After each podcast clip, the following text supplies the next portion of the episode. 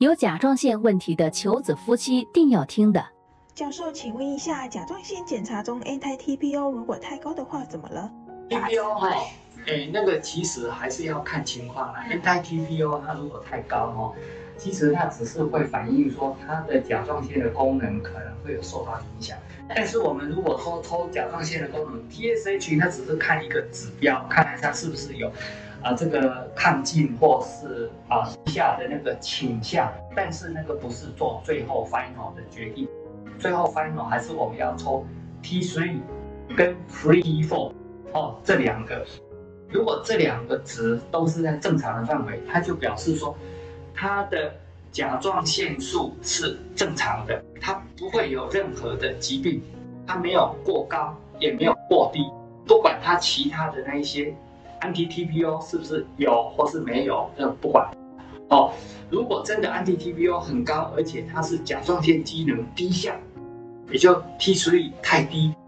，Free T4 太低，那就是可能那些 anti-TPO 那些的 antibody 它有攻击到这些甲状腺制造的这些功能哦，所以它的制造才会不够。那那种情形，我们就是要给它补甲状腺素哦，像这种很简单，就是补甲状腺素这样就可以哦。所以这个部分啊，如果是甲状腺机能亢进，那我们就是有那个。啊，可以抑制亢进的那个药，就是减少它这个制作的这个情形，可以把它稍微控制，让它不要制作那么多哦。那种情形，那甲状腺机能亢进的药有两种，只有两种而已。然后有一种怀孕的时候可以吃的，有一种怀孕的时候不能吃的。那就是只要给她吃怀孕的那种可以吃的，那就是可以让她继续的怀孕。她怀孕的期间呢，其实我们的肝脏也是会制造很多的那个结合甲状腺素的那个情形，所以。甲状腺机能亢进的，她的真正怀孕以后呢，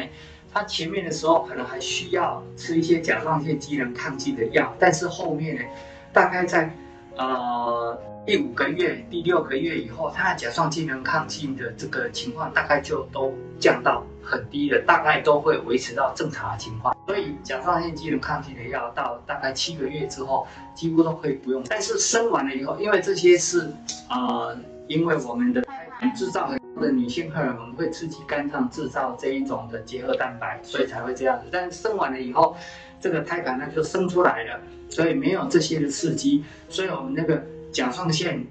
的这个结合蛋白它的制造就会慢慢的降下来了。哦，所以生完了以后，有些人甲状腺机能抗它恢复。好，不过那个也是要一段时间呐，所以。如果之前有这样的情形，生完了可能四个月之后，我们可能还要再检查一下，是不是又有出现甲状腺机能亢进的状况。啊，如果有再再恢复吃那个机能亢进的那个药。好，啊，如果是低下的，那当然就是一定要一直继续的补挡。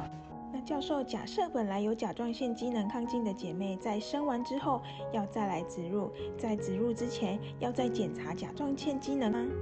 对啊，她大概生完了四个月就要检查一下。生完了满四个月之后，我们就是要再检查一下她的甲状腺的功能是什么样的情形。我们先抽个 TSH 就可以。啊，如果 TSH 还是很低很低，那就表示她又有这个亢进的情况哦。啊，那那个时候我们再给她抽个 T3、T 啊跟 Free T4。那如果是落在正常的范围，那就没有关系。好，那如果是偏高，那我们就是要开始给他做机能亢进的治疗。对，教授，那 TSH 偏高的话需要补充吗？偏高我们也是要看 T3 跟 Free T4 是不是有偏低啦。哦，如果有偏低，我们再来补充啊。还有，如果说他有时候是啊 TSH 高，但是他目前还在正常的状态，但是我们在打排卵针做试管婴儿打排卵针的时候会诱发。这一些本来是没有明显的甲状腺机能低下，但是会导致于你，因为你打了这个以后，你那个 E2 会上升，它也会造成那个啊肝结合蛋白会增加，所以呢，它就会在打刺激排卵的时候会造成甲状腺机能低下的状况。哎，如果有那一种情形呢，就是后面我们可能也要稍微给它补一下。补一下那个甲状腺素啊。甲状腺素其实啊很简单啊，就是每天吃一颗。我们现在一颗好像是零点一的那个有点太多了，我们可以给他吃半颗就可以了。哦，吃半颗。但吃甲状腺素就是要特别的情况，就是那个一定要在空腹的时候吃，因为你跟其他的食物一起吃，它会降低它的吸收。哦，所以呢，就是如果是饭后吃，一定要等饭后三个小时才能吃。且你吃了这个药以后，一个小时之内都不能再吃其他东西，哦，或是饭前一个小时吃，然后一个小时你吃了这个甲状腺素之后，一个小时内都除了喝水以外都不能吃其他东西，这样才不会受到这些的呃食物的影响，牛奶呐、钙片呐等等呐、咖啡啊什么这些都会影响它的吸收，所以你吃了就是如果你又吃这些啊，等于是吃了没有什么帮助，对对，所以一定要在这种。啊，空腹的情况之下吃，就饭后三个小时，或是饭前一个小时，那